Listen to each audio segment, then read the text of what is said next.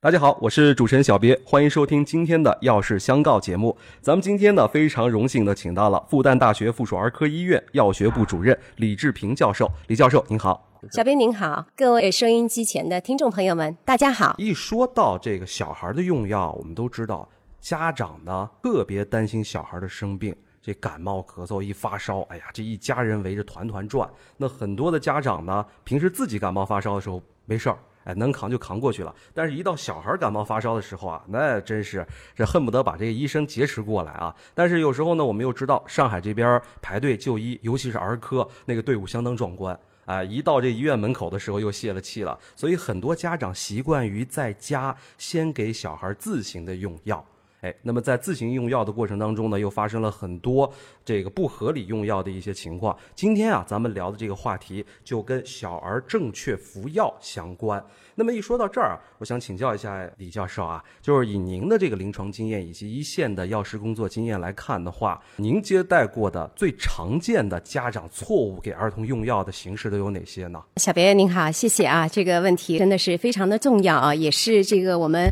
接到的很多咨询电话。啊，或者是家长来我们的药学的咨询服务窗口，问到一些呃最常见的问题，或者是我们临床实践当中遇到的一些错误给药的最重要的问题常见的问题。那么实际上呢，这个我们的孩子呢，如果一些感冒咳嗽的小毛小病呢，我们不建议就轻易的给孩子用药啊。小毛小病不建议用药啊，对，就是轻易用药，不是说不建议用药。是不建议的轻轻易用药，对，因为我们的人体呢都有一个这个免疫的调节系统。那么发一些低烧啊，或者是有一个轻微的感冒咳嗽症状啊，实际上呢是呃积极的调动了我们孩子的一个免疫应答免疫体系，实际上是有助于增强我们孩子的这个免疫系统的提升的。所以我们不建议轻易的就给孩子服用各类的药物。对，实际上在我们整个药学界啊，国际有一句非常这个通俗的一句。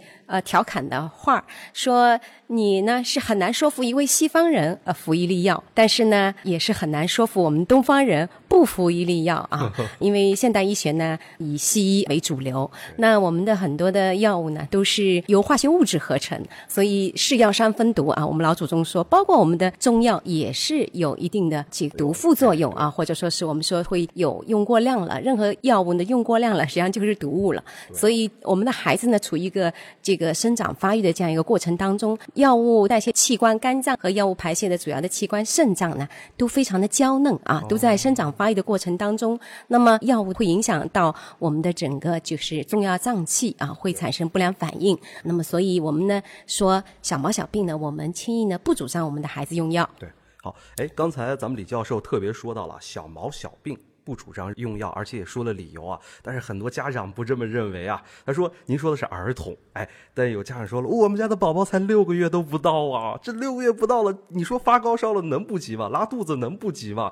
这也是小毛小病，在我们看来，哎，往往就是急得团团转。所以我们想界定一下啊，这个小毛小病我们知道了，到底是针对儿童什么年龄段的儿童？是所有年龄段的儿童，像新生儿、婴儿。”还有这个已经比较长熟了的啊，这个四岁以上的儿童呢，还是说有一个特定的年龄段的儿童？应该是覆盖从新生儿到十八岁之前的孩子，这是我们儿科医学服务的对象。当然，现代儿科医学我们还覆盖啊围产期，也就是孕二十八周以后的这这个围产期的胎儿。所以感冒、咳嗽、腹泻啊，这个初期呃症状不显著或者是不严重的话呢。建议呢，一个呢就是呃家长呢不要在家里啊自行的给孩子用药。那么有一些担心呢，可以先到这个区域的社区医院或者是社区医院的我们的儿科医生呢，会根据孩子的情况呢，必要的时候呢会做一些转诊到我们啊三级甲等的儿童专科医院。这样呢也有效的这个节约我们这个三甲的专科医院啊，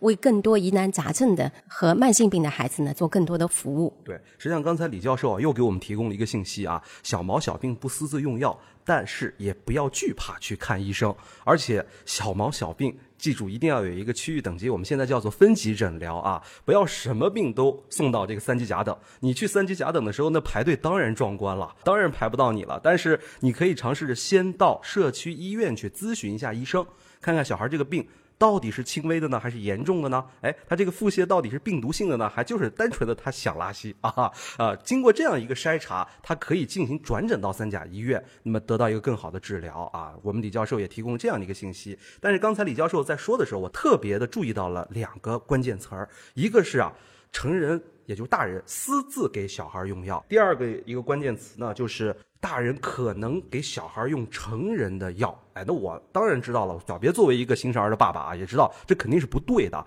但是这个究竟不对在哪里呢？私自用药我们当然知道了，那你不是医生，不是药师，当然不能给他用药了。用成人的药给小孩去吃。这个危害会在哪里体现出来呢？或者说有什么样的危害？这个问题我觉得非常好，因为也是我们这个平时的服务当中遇到的产生严重危害的一些现象的这个问题啊。那么，如果根据孩子的情况呢，哎，年轻的爸爸妈妈呀，或这个爷爷奶奶、外公外婆，哎，觉得是感冒啊，哎，那么。呃，心里也很急啊，就像我们小别这个老师讲的啊，一到三甲排队长龙，这个等不及，又打个车又回去了啊。现在家里先用一些呃感冒冲剂呀，或者是感冒药啊。那么我们呢也发生过啊，包括我新闻媒体也有一些报道。那小年龄的孩子，小小孩啊，因为他的吞咽功能啊和这个食道的发育不好，另外呢，这个成人的药啊，它的体积。比较大啊，体积比较大，哎，体积比较大。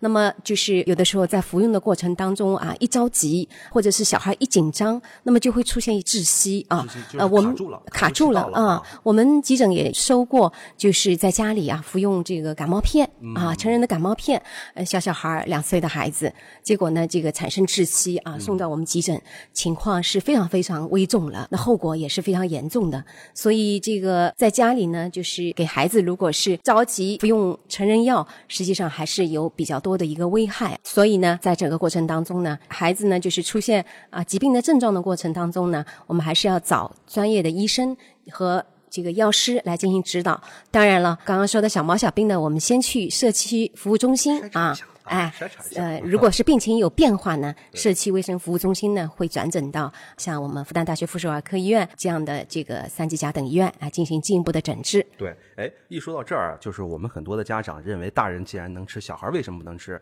刚才咱们李志平教授呢也简单的介绍了一下，第一，哎，大人的剂量包括大人的药型是适合大人的肠道黏膜的，小孩吃了以后。有可能会卡住窒息，哎，这还是轻的，你毕竟我们通过简单的急救就可以了。还有一种就是剂量上的风险，有一些成分啊可能不适合小孩儿，哎，比如说一些可待因啊这些成分。所以呢，我们一定要注意啊，不是你以为你以为的，就是你以为的啊，这是我们经常说的一句话啊。那么一说到这儿的话，我们也知道了，小孩用药一定要谨遵医嘱，也是我们李志平教授一再强调的。那还有啊，就是我们现在网络非常发达了，很多的家长呢，包括我也是。是啊，这个家里面的宝宝一生病了，第一件事情查网络，查百度。哎，百度上面推荐用什么就用什么，而且百度上面很神奇啊。今天我们特别说了，小孩不能用成人药，哎，但是百度上它偏偏就有这种我们说的。如何急救类型的，或者是如何代替类型的，就有告诉你，哎，什么什么什么感冒胶囊，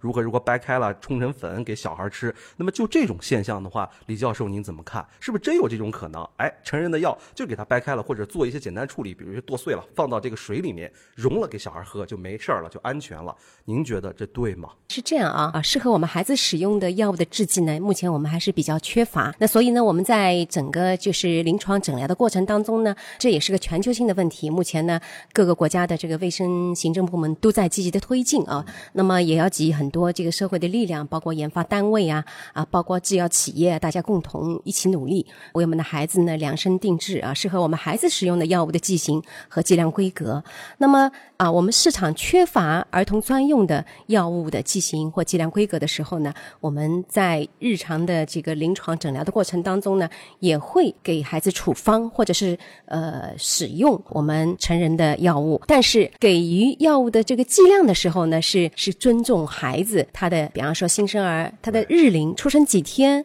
他的月龄多少时间，几个月了，包括小婴儿，因为他整个。肝脏和肾脏的，我刚刚说了啊，是两个药物代谢和排泄的，肝就是让我们对，哎是让我们药物发挥作用的最重要的两个器官，重要的脏器。那么根据它的整个这个生长发育成熟的一个年龄的特性来进行一个剂量的调整。那么如果我们家长在家里着急把药片磨成粉，或者是掰成呃几分之几给我们的孩子，哎那你就是肯定是没有我们专业的儿科医生或我们儿科药师对这个剂量把握那么精准。那么这个时候呢，如果是过量的话呢，就不良反应就产生了啊，皮疹啊，或是其他的一些情况就发生了。那不足的话呢，就是没有达到没有达到预期的，我们家长希望达到的治疗效果。那么对于孩子呢，他整个这个呃，就是有一些我们成人的疾病啊。在孩子身上不一定体现，我们孩子呢有一些疾病呢，成人也是没有的。对对对，所以呢，不建议呢在家呢进行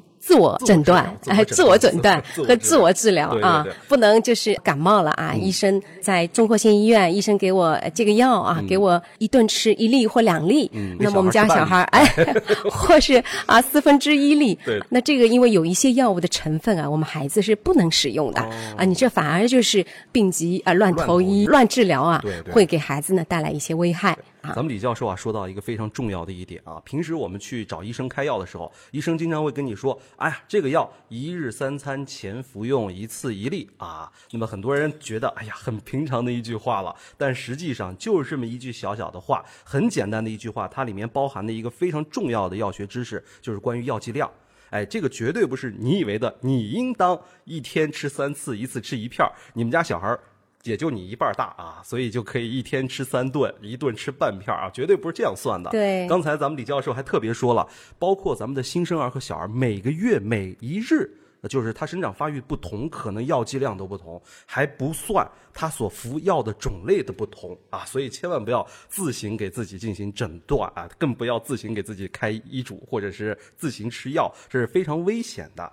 哎，一说到这儿呢，那我们就经常还会谈到另外一个话题，就是关于抗生素的问题了。那么我们正好在下一期的话题当中呢，同样会和李教授去详细的聊一聊关于小孩儿和抗生素的问题。但是今天啊，我们想借这个机会说一个普遍公众比较关心的问题。有些人他认认为这个抗生素，尤其给小孩啊，用了抗生素或者打了点滴的时候就好得快。包括小别在小的时候，我妈妈一看我久病不愈啊，比如说感冒发烧咳嗽，一个月都不好，天天哇啦哇啦哭，她第一的想到的就是医生，要不给我们家宝宝挂点水吧啊。像这样的家长的一些认识的话，是否有一些偏差或者错误呢？是不是真的像咱们家长想的，久病不愈或者一直不好，挂水就一定能好？抗生素有这么神奇吗？尤其对小孩儿，教授请。那这个问题呢，我想给的建议是这样的啊。那么我们孩子，比方说啊，在家出现了哭闹啊、发烧啊，或是感冒啊，那我们大家其实都知道，我们感冒呢，百分之九十五啊都是病毒引起的。百分之九十五的感冒是由病毒引起对对病毒引起的感冒。对哎，那么这个时候你用抗生素呢，实际上是不管用的。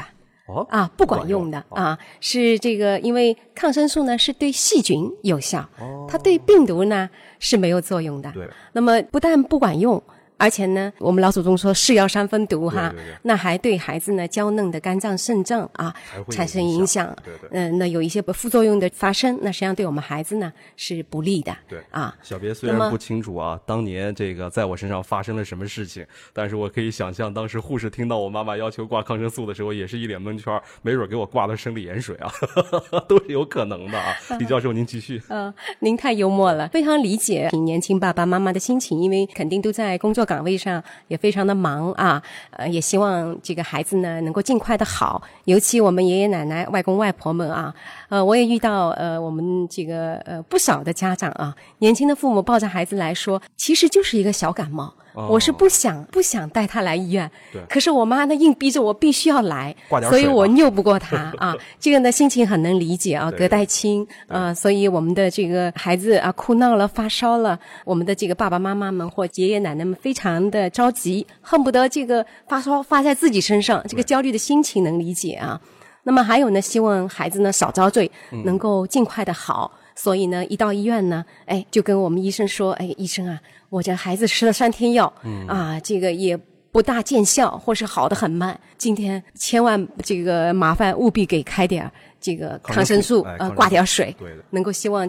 它尽快的好起来。对，实际上这也是错误的。哎，对，可能我们自己在生病的时候啊，觉得挂点水感觉好得快，所以要求啊，我们的医生啊能够给孩子处方抗生素、挂盐水啊。但是呢，如果是我们的孩子呢，感冒、咳嗽的这个症状还是很轻的时候呢，这个当然转化到肺炎啊，重症肺炎，那我们是。另外的一个治疗方案，所以感冒咳嗽症状比较轻的情况下，我们呢是不建议开放静脉通道给予孩子呢挂输液啊对，吊抗生素对、吊的输液的药物。对啊，哎，又回到毛小病轻易不服药啊。这个当然了，我们李教授作为一线的临床药师，工作多年啊，很有经验。哎，的确会出现这个爸爸妈妈知道这个。知道抗生素不能乱用啊，或者是小毛小病轻易不服药，但是拗不过这个爷爷奶奶呀、啊，有可能也就是抱着宝宝们过来装装样子啊，回去以后说已经挂了，你看还有针眼儿呢。呃，太幽默了。对，嗯，所以呢，大家啊也不要着急。我们李志平教授呢，今天已经讲解了关于这个小孩用药的一些安全知识。如果爷爷奶奶下次再这么扭着你，也可以把我们的音频调出来给爷爷奶奶听。那我们相信，我们李志平教授呢，也是这方面用药的权威啊。因为我对这方面不是特别了解，李志平教授，您自己简单的介绍一下自己吧。各位听众朋友好，我呢是来自于复旦大学附属儿科医院药学部李志平。今天呢是非常荣幸啊，受喜马拉雅 FM 药师相告节目的邀请呢，跟我们在座的各位听众呢聊一聊宝贝儿的安全用药的一些问题，能够做一些科普的宣传，够为小朋友的啊我们小不点儿的用药的安全的用药呢做一些专业的这个辅导。另外呢，我这里还要提的啊，就是可能我们有一些啊家长或是老一辈儿的啊，觉得中药是比较安全，那么有的时候呢，可能也会在家里给他用一些啊冲剂啊，或是啊其他的一些呃中中成药或中药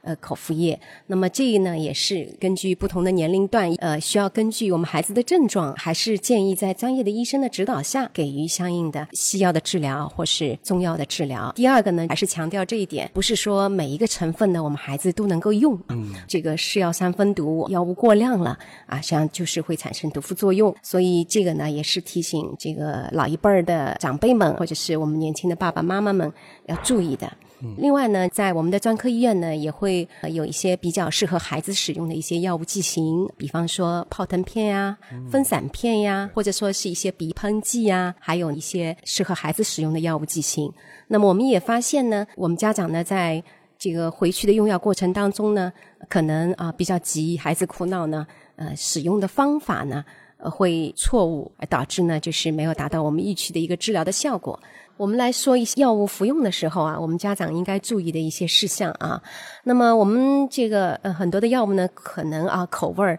我们孩子们都嗯、呃很不喜欢啊，所以一看到要喂药了呢，呃都特别紧张啊，甚至大哭大闹。那么这个时候，年轻的爸爸妈妈呀，或者呃是我们的爷爷奶奶很着急，有的时候呢啊我们会捏着我们小朋友的鼻子啊，灌进去，灌进去啊，像辣椒 那那孩子呢就更着急，就更哭闹。当然了，这个我们呃年轻的爸爸妈妈也会选择一些，比方说啊，把一些粉末啊，捣成粉藏在面包里，藏在面包里啊，或者是糖里，对这是我以前被接受过的刑罚。好，或者是调在果汁里头给我们孩子吃啊。那么我们孩子哎吃了以后又把它吐掉了啊对。那么呃这个时候呢，如果是啊十分钟以后。他呕吐了，嗯，基本上呢，应该说我们的药物呢，基本上是吸收了。十分钟以后吐了，啊药物是可以吸收的。啊，对对，十到十五分钟吧，保险一点。每个药物啊，它这个特性还不一样啊。捂住嘴不让他吐。哎，那有的孩子他很乖啊，但是呢，他可能因为疾病的关系啊，或者身体状态的这个关系啊，他过了一刻钟又把它吐出来，呕吐，呃发生了呕吐的现象。那么家长会问我们，哎，要不要再重新再给一顿呢再？吃一顿，哎，吃一顿。那么我们通常说，我们十到十五分钟啊，基本上啊它也吸吸收了那么所以我们就不用再补一顿。对因为如果补一顿的话呢，又变成是剂量增加了啊好。不容易骗人吃进去了，受了一遭罪了，再吃一遭。对对，通常情况呢，我们都是建议啊，建议我们是呃饭后、餐后半小时以后啊给药哎服用。就不好放在面包里骗了。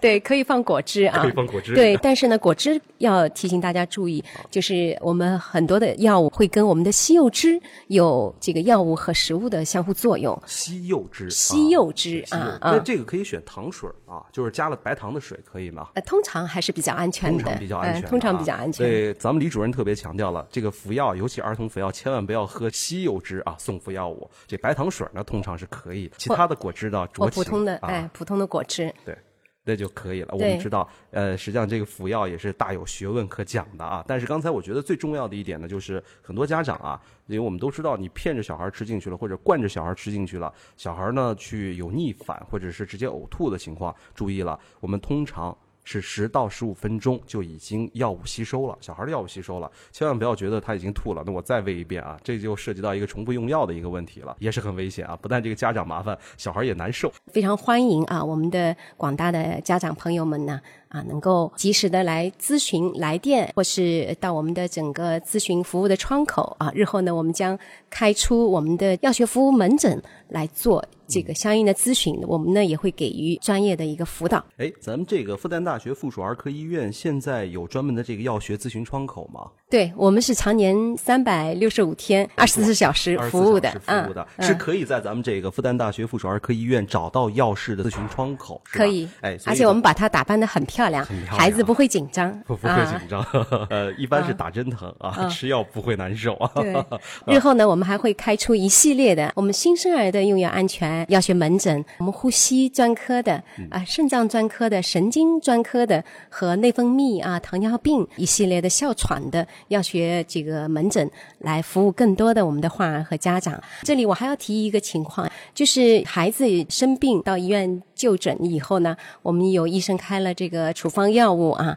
药师呢也进行了整个用药的一个辅导。那么回去以后啊，还遇到一些家长呢，觉得哎呀，按照医生的和药师的指导的意见给孩子使用啊，不见好，自行的。增加每一顿给药的这个剂量啊，导致一些毒副作用的发生。我们也有这个呃相应的病例，所以一定要提醒家长，孩子呢一生病啊，不要全家乱成一团啊。小毛小病呢，先去社区卫生服务中心就诊。那么其他的一些治疗呢？还是希望能够遵循啊专业医生和专业药师的一个指导的意见，来给宝贝呢安全的用药。刚才呢，咱们的李主任啊，也对这个今天的节目呢进行了一个总结，也是非常的受用。那同时呢，我们刚才在前面呢也起了个小头，是关于小不点儿和抗生素的一个话题啊。虽然介绍的很浅显，但是大家不要着急，我们在下一期节目当中同样邀请李志平教授来给咱们讲一讲关于儿童用药和抗生素的那些事事儿啊。